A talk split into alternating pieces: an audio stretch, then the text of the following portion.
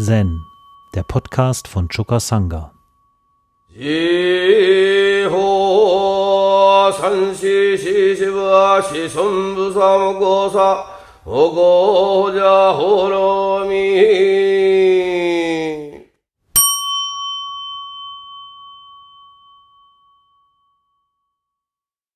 Also wir haben verschiedene Koransammlungen, Momonkan, Heikigan Roku und das Buch, was von dem Zen-Meister Rinzai handelt.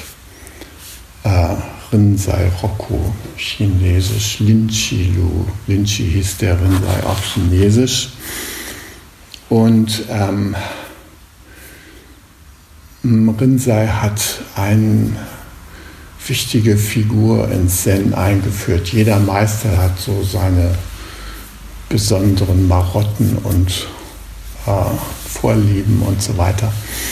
Und Rinzai hat ähm, uns den Mensch ohne Rang geschenkt.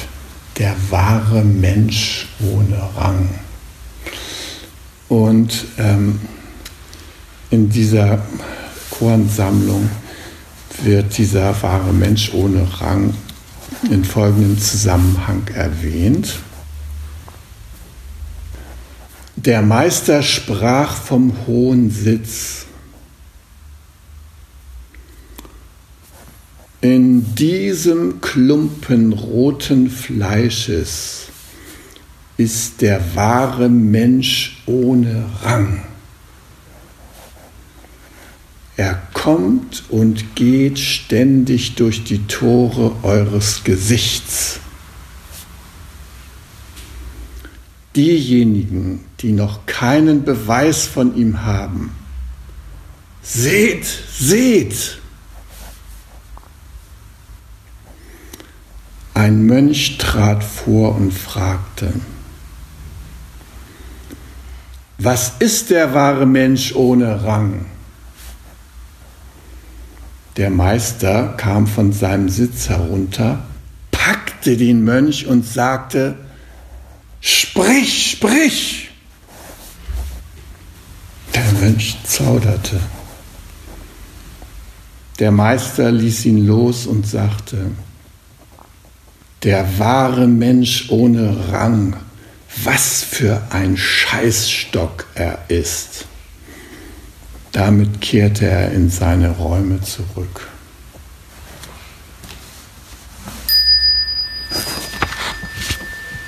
Ja, ihr seht schon, Meister Lynchi war kein Freund von Höflichkeit.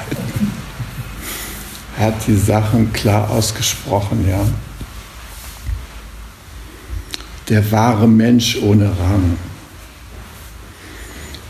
Ähm, der Meister Lynchi lebte oder Rinzai lebte gegen Ende der Tang-Dynastie.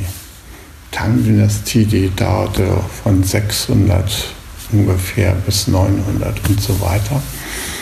Und die Tang-Dynastie gilt als die große kulturelle Blütezeit Chinas. Und da waren natürlich die Rangverhältnisse total geordnet in dem Reich. Ja. Aber das Tang-Reich befand sich schon in der Krise. Und das passierte, dass die Klöster da vandalisiert wurden und man konnte sich da überhaupt nicht auf die Rente vorbereiten oder sowas, sondern das war doch so ein eher unsicheres Leben, was auch Rinzai und die Mönche da bei ihm äh, geführt haben. Und ähm, in dieser Zeit des Umbruchs da sprach er von dem wahren Mensch ohne Rang. Ja, und das war eine Provokation zu der damaligen Zeit, weil da in China hatte jeder seinen Rang. Also man machte da, ähm, um im Staatsdienst irgendwie angenommen zu werden oder aufzusteigen, gab es ein unglaubliches System von Prüfungen, um Beamter beim kaiserlichen Hof zu werden, um irgendeine öffentliche Funktion da zu bekleiden. Da musste man äh, unglaubliche Anstrengungen auf sich nehmen. Und dieses äh, System der Beamtenausbildung in China, das war ähm, in Kraft, bis der letzte Kaiser da abtrat. Da gab es ja noch mal so einen kleinen Jungen als Kaiser und als der dann abgesetzt wurde, wurde dieses System abgeschafft. Und das Interessante an dem System war, es war ein meritokratisches Auswahlverfahren. Also die Leute mussten Leistung bringen, die da Beamte werden konnten und wurden zahlreichen Prüfungen unterzogen. Man konnte erstmal so, sagen wir mal so auf Kreisebene so eine Prüfung machen. Wenn man die dann bestanden hat, dann konnte man so auf Provinzebene eine Prüfung machen. Und hm, dann konnte man auf Reichsebene Prüfung machen und dann konnte man auf Hofebene eine Prüfung machen. Und die Prüfungen waren ausgeklügelt bis dahin und man musste unheimlich viel auswendig können und man musste vor allem die chinesische Schrift in verschiedenen Variationen, die gab es in acht verschiedenen äh, Formen, ja, Siegelschrift, äh, Kursiv und so weiter und so fort. Das musste man aus dem FF beherrschen. Man musste sich in der chinesischen Kunst und Literatur unglaublich auskennen. Und die Prüflinge, die wurden da manchmal so, da gab es so Einrichtungen, äh, 7500 Prüflinge, gab es ein, so ein Kabinen für die aus Stein. Ähm, die hatten da zwei Bretter drin, eins, wo sie ihre Schreibsachen drauflegen konnten und eins, wo sie drauf sitzen und schlafen konnten. Und die wurden die ganze Zeit überwacht, da konnte keiner irgendwie abschreiben. Die wurden überprüft, ob sie wirklich die Person waren, die da schrieb und äh, nicht irgendjemanden, irgendeinen Verwandten oder sowas vorgeschickt haben. Also nicht so wie zu meiner Zeit noch an der Uni, an der FU. Ne? Da saß dann plötzlich jemand anders in der Klausur drin und so die Profs kannten ich eh nicht aus, so genau mit den Menschen, die da waren. Ja. Also das war da in China praktisch nicht möglich, ein sehr ausgeklügeltes System. Und von diesen unglaublichen Mengen an Prüflingen wurde scharf ausgesiebt und dann hat auf jeder Stufe immer nur maximal ein Prozent bestanden.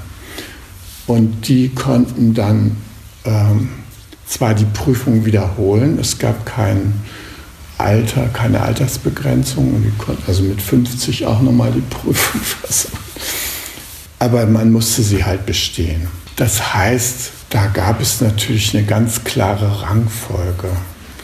Und diese Leute, die da in den Beamtenstatus gehoben wurden, die hatten diese ganzen Prüfungen hinter sich und jedes Mal, wenn man eine Prüfungsstufe geschafft hatte, dann wurde eine Riesenfeier veranstaltet in der Familie des Prüflings.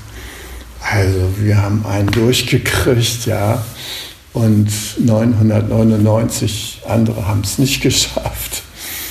Und so. Und in dieser Welt der Ränge und Posten und Hierarchiestufen und so weiter, da sagte dann Rinzai, ein wahrer Mensch ohne Rang geht ständig in dich ein und aus. Ja, wer war dieser wahre Mensch ohne Rang? Was bedeutete diese Figur? Und das Zen hat sich später auch so ein bisschen daran angelehnt. Wir haben ja im Rinzai Zen die Koan und auch die Koan-Studenten, die Zen-Mönche, mussten ähnlich wie die Beamten die ganze chinesische Literatur kennen und im Zuge dieser Auswahl gab es immer so Veranstaltungen, Literaturwettstreite, wo die Menschen sich mit bekannten Gedichtzitaten so gegenseitig spielerisch unterhalten haben. Und eins war klar, der Name des Kaisers, der durfte nicht ausgesprochen werden. Wer so hieß wie ein Kaiser, der ans Amt kam, der muss sofort seinen Namen löschen. Ja. Und der Name des Kaisers durfte weder geschrieben noch ausgesprochen werden. Es ist sehr interessant, dass man da im Zen auf so etwas Ähnliches zurückgegriffen hat, nämlich wir üben ja das Koan Mu zum Beispiel. Hat ein Hund die Buddha-Natur? Antwort Mu. Und dieses Mu, ja, was ist denn das eigentlich? Ja? Wofür steht das? Und im Grunde gilt im Zen auch so ein Grundsatz, dass das, was das Erwachen tatsächlich ist, unaussprechlich ist. Und da sind ähnliche Hürden aufgebaut worden, äh, das zu benennen. Ja, wenn wir sagen, hat der Hund die Buddha-Natur? Antwort Mo. Mo bedeutet eigentlich nicht. Ja. Was heißt dieses Mo? Wie beforschen wir das?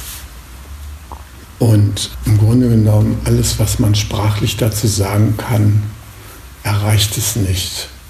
Genauso wie jede sprachliche Erwähnung den Kaiser nicht erreicht.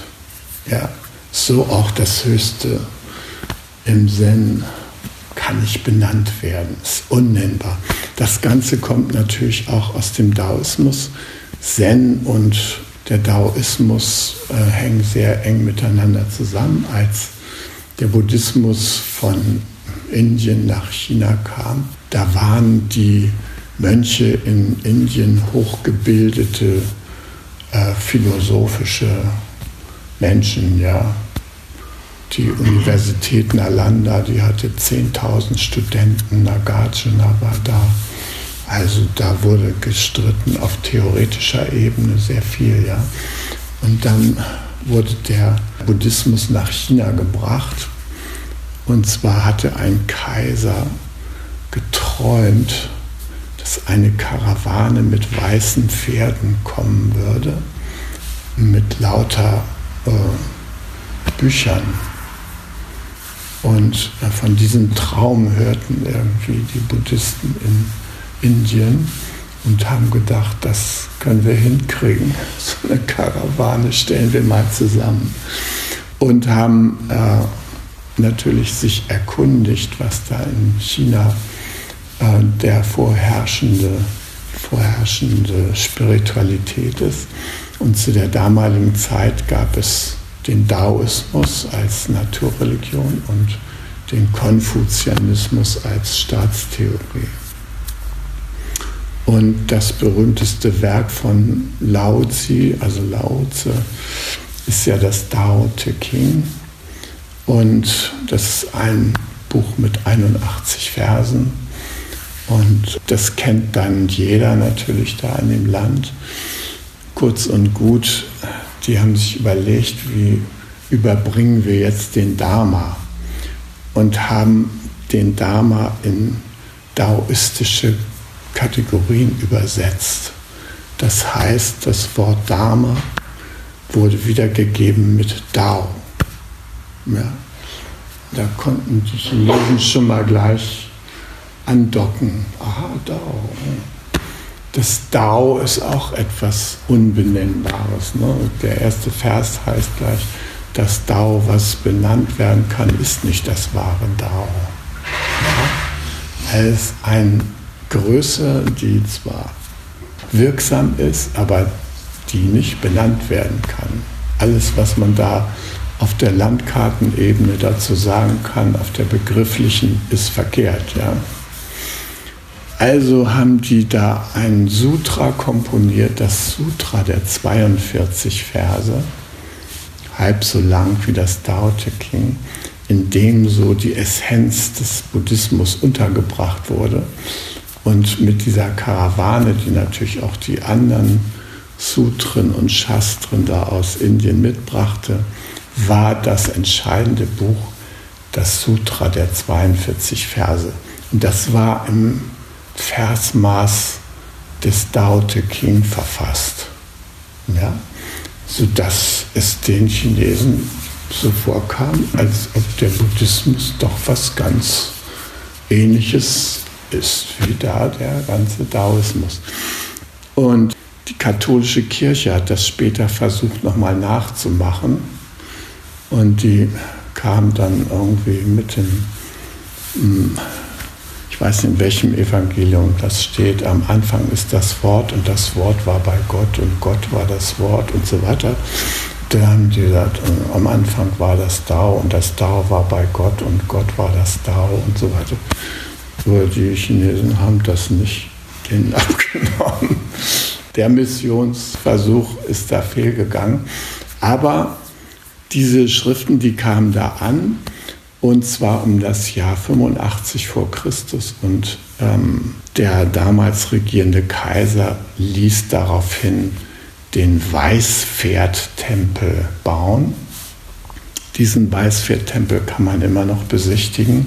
Ich war da und habe mir den angeguckt, ja, mit dem jetzt amtierenden Amt oder 2000 amtierenden Abt gesprochen. Und es war, war schön, in diesem Tempel zu sein. Ah, und zu wissen, so lange ist das schon her. Kurz und gut, im Daoismus, da wurde auch schon von einem wahren Mensch gesprochen. Und zwar äh, äh der Ausleger von dem Dao Te King Zhuangzi. Ja, Zhuangzi, der hat darüber einen Text verfasst, in, in den will ich noch mal kurz auszugsweise hier vorlesen. Und zwar sagte da Zhuangzi zu dem Thema, was aber ist ein wahrhafter Mensch? Der wahrhafte Mensch der alten Zeit machte sich nichts daraus, dass er arm war er setzte seinen Stolz nicht da hinein, etwas erreichen zu wollen. Er machte keine Pläne. Aus diesem Grunde konnte er einen Irrtum begehen und brauchte ihn nicht zu bedauern. Er konnte sein Ziel erreichen, ohne dass er Stolz darüber empfand. Auf diese Weise konnte er ohne Furcht Berge erklettern, ins Wasser gehen, ohne dass er nass wurde und unversehrt das Feuer durchschreiten. Diese Art von Wissen führt zum Dao. Der wahrhafte Mensch der alten Zeit schlief ohne Träume und erwachte ohne Besorgnis. Seine Nahrung war einfach sein Atem tief. Denn der Atem des wahrhaften Menschen stieg aus seinen Fersen nach oben, während der Atem gewöhnlicher Menschen aus ihrer Kehle kommt. Werden sie von ihren Gefühlen überwältigt, dann verfangen sich die Worte in ihrer Kehle wie Erbrochenes. So wie sich ihre Wünsche und Leidenschaften verstärken, wird ihre himmlische Natur seicht.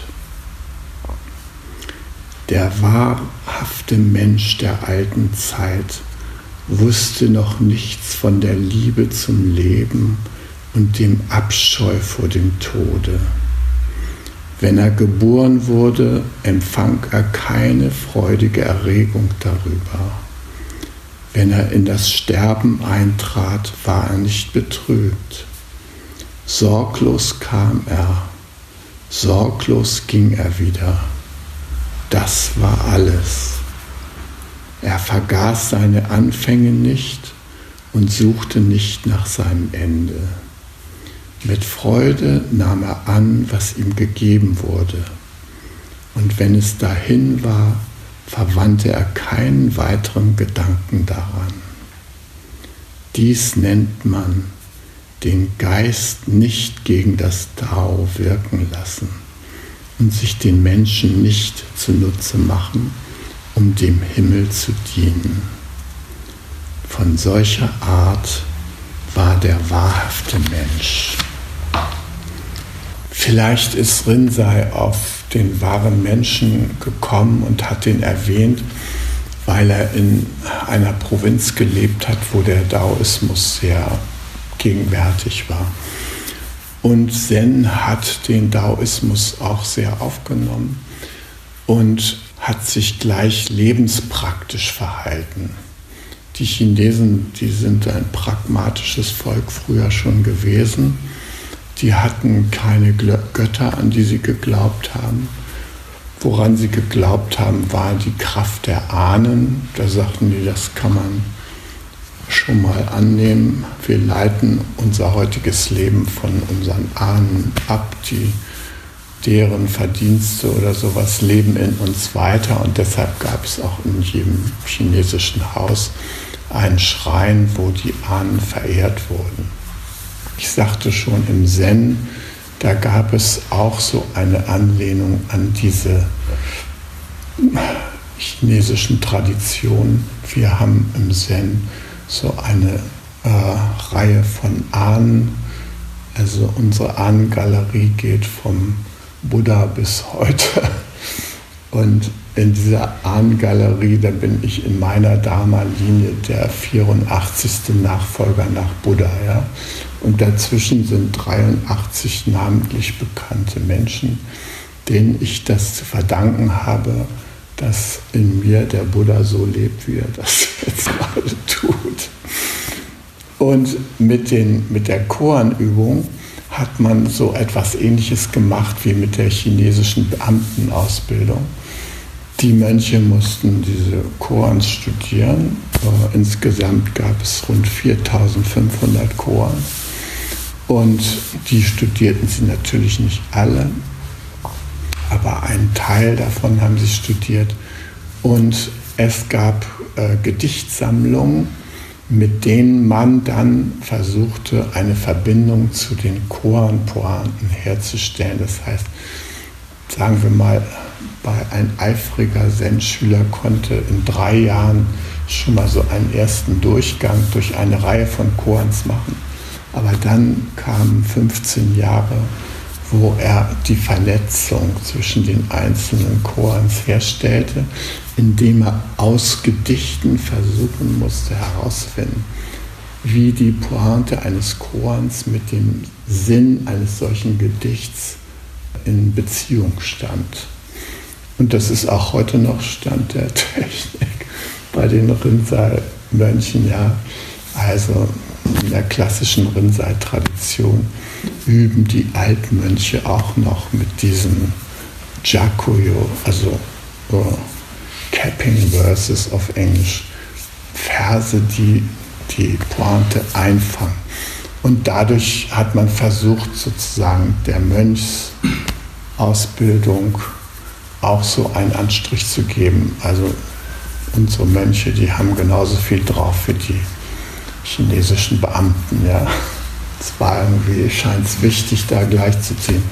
Aber Rinzai, der sagte, der wahre Mensch ohne Rang, das ist das Entscheidende, wo es im Leben drum geht, ja? Mönchsleben. Wahre Mensch ohne Rang verwirklichen. Und dann spricht er das an und denkt, Hoffentlich wissen die, was ich damit meine. Und dann fragt ein Mönch, was ist denn der wahre Mensch ohne Rang? Und dann sagt er, los, sag's! Ah, leider konnte dieser wahre Mensch ohne Rang nichts sagen. Und damit kam Rinzai zu diesem Urteil. Was für ein Scheißstock, der wahre Mensch. Also, es hat keinen Sinn, wenn du es nicht manifestieren kannst, wenn du es nicht in Realität ausdrücken kannst, dann spar dir mal deinen wahren Mensch, ja? Wenn das eine Theorie für dich bleibt, forget it, ja? Und der wahre Mensch, wenn man jetzt da nach China guckt, da wurde das Bild von dem wahren Menschen in die Vergangenheit verlegt. Ja? Also dem Bild, dem man nacheifern konnte, ja, das gab es da in der Vergangenheit schon. Das waren die von Schwangze so beschriebenen Menschen. Ja? Also die haben etwas Wahrhaftiges, etwas wirklich Humanes damals gelebt, ist die Auffassung des Dao gewesen. Ja? Der Mensch, der wirklich eins ist mit dem Dao, der bringt das ganze menschliche Potenzial zum Tragen. Heute fragen wir uns natürlich auch wieder, wie bringen wir das ganze menschliche Potenzial zum Tragen. Das ist nicht nur eine individuelle Frage, ja, wie das jeder von uns irgendwie macht, sondern das ist auch eine soziale Frage. Wie bringt unsere Gesellschaft wahre Menschlichkeit hervor? Wir haben ja alle noch die Hoffnung, dass das möglich ist. Da gibt es ein schönes Bild, was man vielleicht sich zur Hilfe nehmen kann. Ich frage mich manchmal, wie, welches Bild könnte das unterstützen, wie es zur Entwicklung des wahren Menschen in uns kommen kann. Ja? Und da gibt es natürlich das wunderbare Bild der Natur von der Verwandlung der Raupe in den Schmetterling. Inzwischen ist der Prozess, wie aus einer Raupe ein Schmetterling wird, äh, genauer erforscht worden. Also es ist ja irgendwie erstaunlich, da gibt es eine Raupe, die wird immer fetter, immer größer und so weiter, ist aus dem Ei geschlüpft, frisst und frisst und frisst, so ungefähr wie unsere Gesellschaft. Ne? Mehr, mehr, mehr, wachsen, wachsen, wachsen. An irgendeinem Punkt ist mal finito und dann hängt sich an irgendeinen Zweig und spinnt sich ein in den Kokon. Und was macht die Raupe dann im Kokon? Wie entwickelt die sich weiter? Wie kommt es, dass sich dieser Kokon eines Tages öffnet und da ist kein Wurm mehr drin? Dann kommt ein Schmetterling raus, der seine Flügel aufpumpt und fliegt ist ja ein erstaunlicher Prozess. Ja. So ähnlich könnte es ja mit uns auch gehen. Ja. Wir verpuppen uns, üben Sazen und plötzlich kommt der wahre Mensch raus.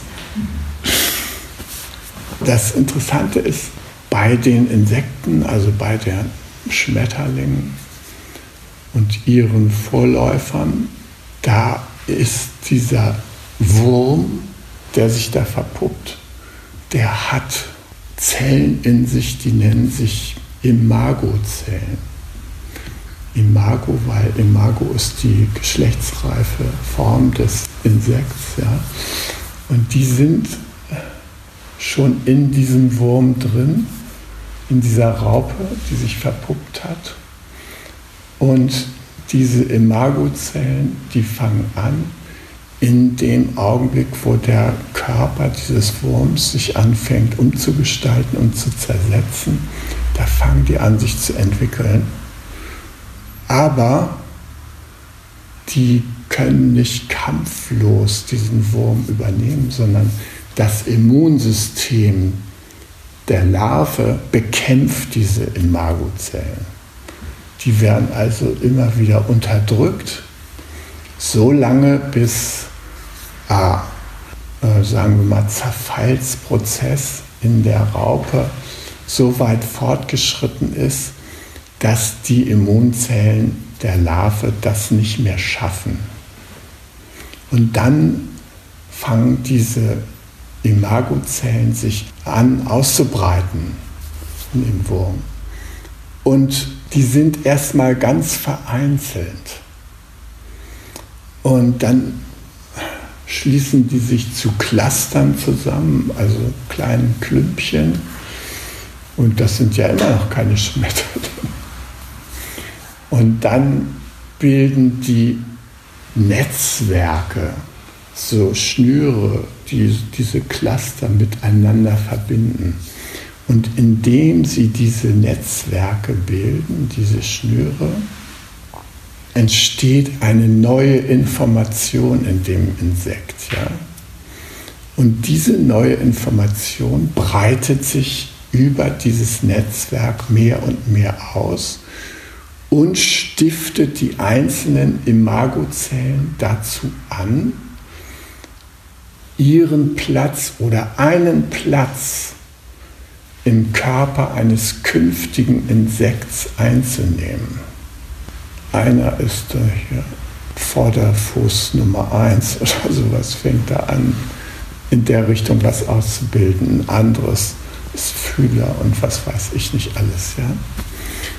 Und es kommt irgendwann zu so einem qualitativen Umschlag, wo diese Zellen dann schlussendlich diese anderen Zellen verdrängen und ihre eigenen Immunzellen ausbilden, beziehungsweise die bisherigen Immunzellen der Larve, die werden von ihnen infiltriert und fangen dann an, selber statt die aufzufressen, was sie vorher getan haben, Imagozellen zu bilden. Ja? Also ein sehr interessanter Prozess. Und ähm, dann passiert das große Wunder, die Puppe geht auf und der Schmetterling kommt raus. Und äh, ich finde das so ein interessantes Bild, weil wir uns ja fragen, Klimakatastrophe, steigende Meeresspiegel, CO2 in der Atmosphäre. Was muss eigentlich geschehen, dass die Menschheit irgendwie ein anderes Verhältnis zu diesem Planeten und ihren Lebensgrundlagen bekommt? Meine persönliche Vision ist ja, dass die Wertewelt, die die heutige Industriegesellschaft bestimmt, ja, mehr, mehr, mehr, Geld, Geld, Geld, Money, Money, Money, dass die mal ersetzt wird durch neue Wertvorstellungen, nämlich Werte, die auf der Ebene von Mitgefühl liegen und tiefen Verstehen. Das ist meine feste Überzeugung. Und das, was ich beobachte da draußen in der Gesellschaft, sage ich mal, das ist meiner Meinung nach eine Zerfallserscheinung. Da, wird, da werden Werte aufgestellt und postuliert, ja.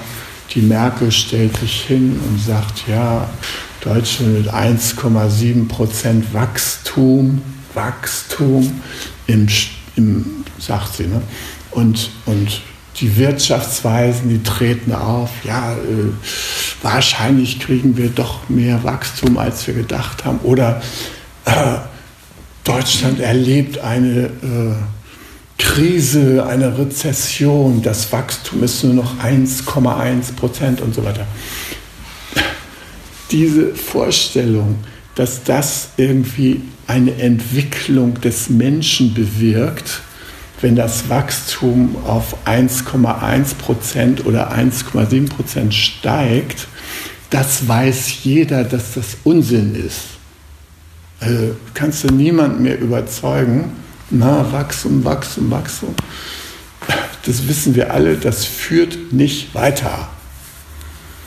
Es führen auch nicht die Strategien weiter äh, zur Verteidigung dieses Prozesses mit riesigen Armeen und so weiter. Ja. Kein Mensch glaubt, dass die Klimakatastrophe dadurch bewältigt werden kann, dass wir 18 Leute, die wir hier sitzen, äh, jetzt also unsere schimmeligen Brote aufessen und nicht wegschmeißen und so weiter. Ja, das glaubt keiner, indem wir uns hier besonders kultiviert verhalten mit der Umwelt. Nee, da muss auf einer ganz anderen Ebene was passieren. Ich sage immer, interessanterweise hat man beispielsweise den Verbrauch fossiler Brennstoffe im militärischen Bereich aus dem Kyoto-Abkommen ausgeklammert auf Druck der NATO. Kam da nicht rein. Also, wenn wir Frieden und Mitgefühl verbreiten und äh, Verständigungsarbeit leisten, wirklich wirksam, dann ist die Klimakatastrophe übermorgen schon vorbei, weil dann wahnsinnig viel Energie, die wir in diesem Militärbereich ausgeben, die könnte man schon mal einsparen. Ja? Ich sag's nur mal. Also man fragt sich ja, wo ist der Hebel, der wirksamste, an dem man ansetzen kann. Ja? Ist das daran, dass ich jetzt keine Plastiktüten mehr benutze oder äh, gibt es da noch andere Dinge? Meine Überzeugung ist, es lohnt sich, für eine Welt der Verständigung einzutreten und für eine Welt des Mitgefühls. Und ich bin der festen Überzeugung, dass diese Welt, die jetzt noch auf Egoismus und Profit setzt und so weiter, dass die überwölbt werden wird eines Tages von einer Welt, wo Mitgefühl und tiefes Verstehen die Hauptrolle spielen. Und es geht ja gar nicht anders. Stellt euch mal vor, wie wir mit der Welt so umgehen. Wir haben doch gar kein Mitgefühl für die Welt. Der Boden wird äh, ausgelaugt, die Meere werden totgefischt, ja. die Luft verbessert. Äh. Wo ist der Respekt für diese Welt, auf der wir leben, die uns alle hervorgebracht hat? Ja? Findest du nicht? Und wir alle wissen, dass sie uns diese Respektlosigkeit nicht mehr leisten können. Es geht einfach nicht. Es ist so wichtig, dass wir umschalten auf Mitgefühl. Ja? Und ich glaube, dass der Prozess dahin sich so ähnlich vollzieht wie der Entwicklungsprozess der Schmetterlinge. Dass wir hier zum Beispiel so eine kleine Sangha, ja, wir sind so ein Imago-Cluster. Ja, jeder von uns ist so eine Imago-Zelle. Und wir können zusammenwirken. Wir können uns vernetzen. Wir wissen gar nichts von den ganzen anderen Imago-Zellen in diesem absterbenden Wirtschaftssystem, dem wir jetzt noch angehören. Wir wissen es nicht. Aber es ist klar, das sind kleine Inseln, die haben sich noch nicht vernetzt, aber die können sich eines Tages vernetzen. Und wenn die sich vernetzen, dann wird auch energetisch ein anderes Bewusstsein davon getragen werden. Und wir können uns schon freuen auf den Tag, wo das endlich wahr wird. Jedenfalls sehe ich sehr viele Menschen, die wie Imagozellen am Arbeiten sind. Und man sieht auch, dass der Prozess ähnlich ist wie da in der Schmetterlingslarve. Ja? Die ersten Imagozellen, die werden noch umgebracht. Ja? Das gesellschaftliche Immunsystem verkörpert durch Polizei und Militär, das geht dagegen an. Das sind alles Terroristen. Schon mal klar, ne? Also wer hier da sowas in Frage stellt, die werden eliminiert. Imagozellen wie Gandhi werden umgebracht. Imagozellen wie Christus werden umgebracht. Imagozellen wie Martin Luther King werden umgebracht. Das ist dieser Auseinandersetzungsprozess innerhalb des sozialen Körpers, der stattfindet und der eine bestimmte Phase der Entwicklung beschreibt. Ja? Aber das wird nicht immer so weitergehen. Eines Tages wird es so viele Imagozellen geben, dass diese Netzwerke entstehen. Und das Interessante ist, die Zukunft unserer Gesellschaft, die ist ja jetzt schon in den Imagozellen präsent das, was da rauskommen wird, das ist nicht irgendwo in Büchern und Theorien und so weiter. Nee. Hier und jetzt findet das statt. Hier und jetzt ist die Zukunft, nicht irgendwie eines fernen Tages. Nur in welcher Phase der Zukunft befinden wir uns im Hier und Jetzt. Ja? Eine der schwierigsten Sachen, die schon der Buddha angegangen hat, waren der Umgang mit den sogenannten Geistesgiften, Gier, Hass und Verblendung. Ja? Das haben wir in unserer Gesellschaft manifestiert in Institutionen. Ja? Wir haben Institutionen, die diese Tendenzen verkörpern. Also beispielsweise das Militär ist der Apparat für Ablehnung ja? oder Hass. Und die Medien und die Werbungsindustrie, äh, die eine Unmenge an Ressourcen verschlingen, die sind natürlich die Verblendungsinstitution. Da wird Verblendung am Fließband produziert. Wir erleben ja keine wirkliche Information. Also man muss sich schon sehr darum kümmern, um einigermaßen informiert zu sein. Tatsache ist, dass wir mehr so ein Infotainment er, erleben. Ja? So ein paar Informationen und dann wird äh, werden unterhaltsam aufbereitet, aber so an den Kern kommt man darüber nicht. Und äh, deshalb braucht es auch die Imagozellen, die sich da um Informationen anderer Art kümmern. Ja. Und natürlich haben wir auch als äh, weitere Komponente ja das Finanzsystem. Es ist ja ein System, was irgendwie völlig ohne Resonanz in den Bedürfnissen der Menschen sich weiterentwickelt und mehr, mehr, mehr Geld, Geld, Geld. Es gibt riesige Geldblasen inzwischen äh, auf dem Planeten, ja. Und diese Geldblasen haben dann so Auswirkungen. BlackRock und wer dann so kommt, die fallen dann hier ein und kaufen in Berlin die Häuser und Grundstücke auf, ja, dann steigen die Mieten und so. Ja, wir alle zahlen dann für irgendwelche Rentenfonds oder sowas, die ihr Kapital äh, diesen großen Unternehmen gegeben haben. Und es hat nichts mehr mit der sinnvollen Gestaltung unseres Lebens zu tun. Ja, es passiert. Und da muss auf institutioneller Ebene was geschehen. Ja? Das heißt, wir, die Imagozellen, wir brauchen Netzwerke, die schlussendlich sich darin niederschlagen, dass sich diese Institutionen verändern, weil wir nämlich lebensdienliche Institutionen aufbauen.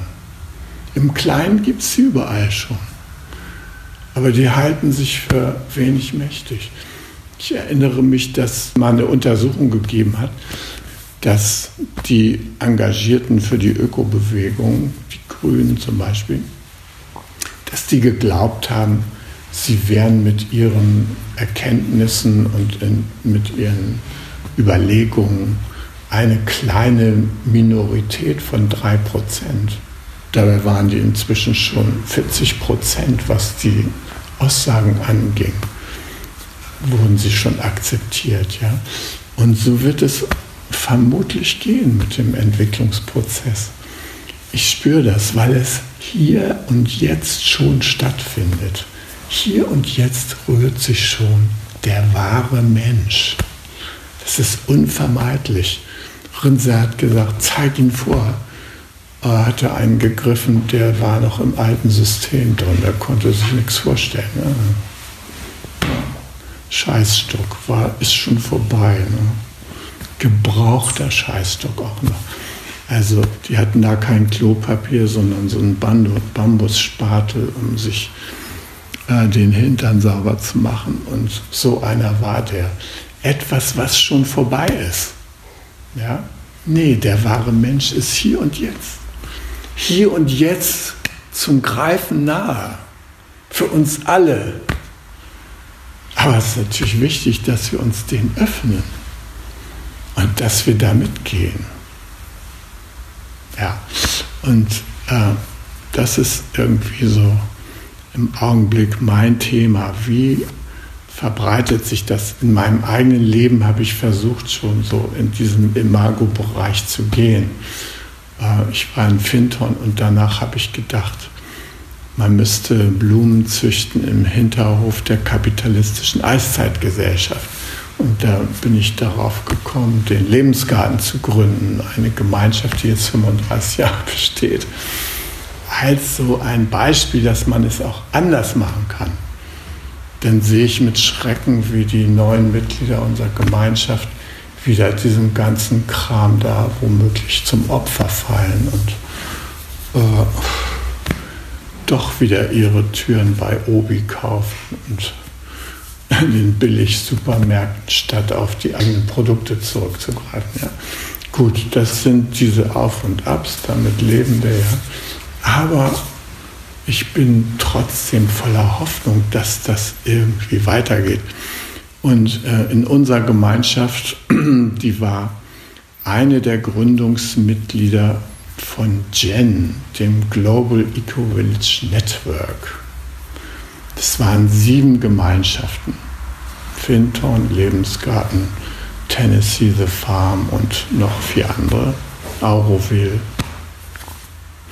Und jetzt war gerade ein Kongress mit 16.000 Teilnehmern, alles Gen-Leute, ja. Also es gibt so viele Ökodörfer inzwischen schon, ja. Und es gibt auch wahnsinnig viele Gemeinschaften inzwischen schon. Das heißt, so im Schoße des Alten bereitet sich das Neue vor und relativ unauffällig kommt es so zur Wirkung. Und ich finde, das ist schön, dass wir mit unserer Übung, mit unserem Zazen, dass wir das nähren können. Wir können das nähren in uns, dass der wahre Mensch endlich sein Gesicht zeigen kann.